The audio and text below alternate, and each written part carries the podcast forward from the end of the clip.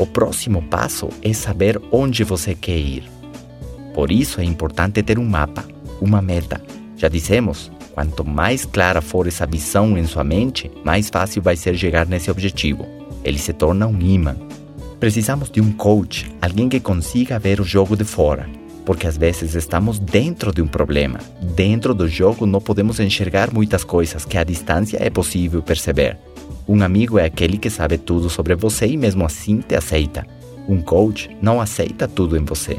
Ele te puxa para tirar o melhor que você tem, para desenvolver o seu máximo potencial, para te mostrar do que você é capaz.